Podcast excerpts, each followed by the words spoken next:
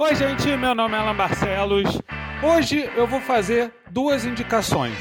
Uma delas é o filme Highlander, O Guerreiro Imortal, um clássico de 1986 que a Netflix trouxe de volta para o catálogo dela recentemente e que eu estou indicando justamente para aproveitar o momento e porque eu sempre acho que vale a pena rever Highlander.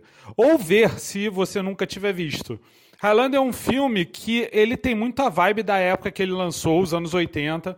Ele pegava muito o estilo e a cultura daquela época para contar a história dele, inclusive a própria forma como ele é filmado. E a trilha sonora dele também, que tinha o Queen, né, com a música Who Wants to Live Forever, que é uma música muito boa e que eu particularmente sou apaixonado por ela. E eu sou apaixonado por esse filme também, por isso estou aqui indicando. E é basicamente focado na história do Conor McLeod, interpretado pelo Christopher Lambert, que é um desses guerreiros imortais que precisam duelar entre si até que só sobre um. Inclusive, o grande, a grande frase da, da história e, e também da saga que se desenvolveu depois desse primeiro filme é justamente essa, né? Só pode haver um.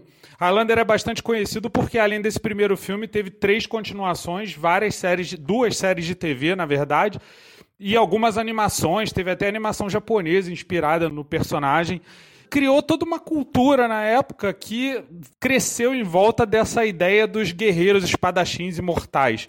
É um filme que é simples, tem muita cara da época, e eu recomendo porque continua sendo um bom filme, continua sendo uma boa aventura no estilo dos filmes dos anos 80.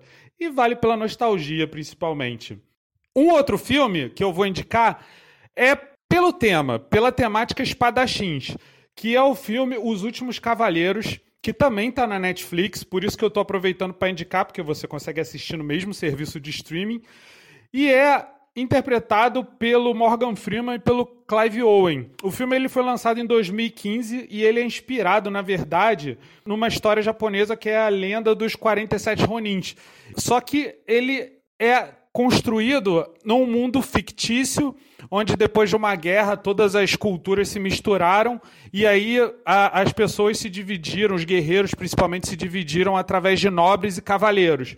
E a história mostra justamente quando um desses nobres é morto e os, os cavaleiros dele decidem criar um plano para se vingar. É um filme que vai sendo construído aos poucos, tem um grau de intrigas e cenas de ação interessante e um desenvolvimento que faz a história valer a pena com algumas boas viradas ao longo do enredo. Eu recomendo principalmente pela temática dos cavaleiros, porque é uma história sobre lealdade e honra e que apresenta um grupo de guerreiros tentando derrotar um vilão corrupto. É uma história que tem um pouco de estilo de anos 80 também, por isso eu deixo aqui como indicação Os Últimos Cavaleiros, que é um filme que vale a pena.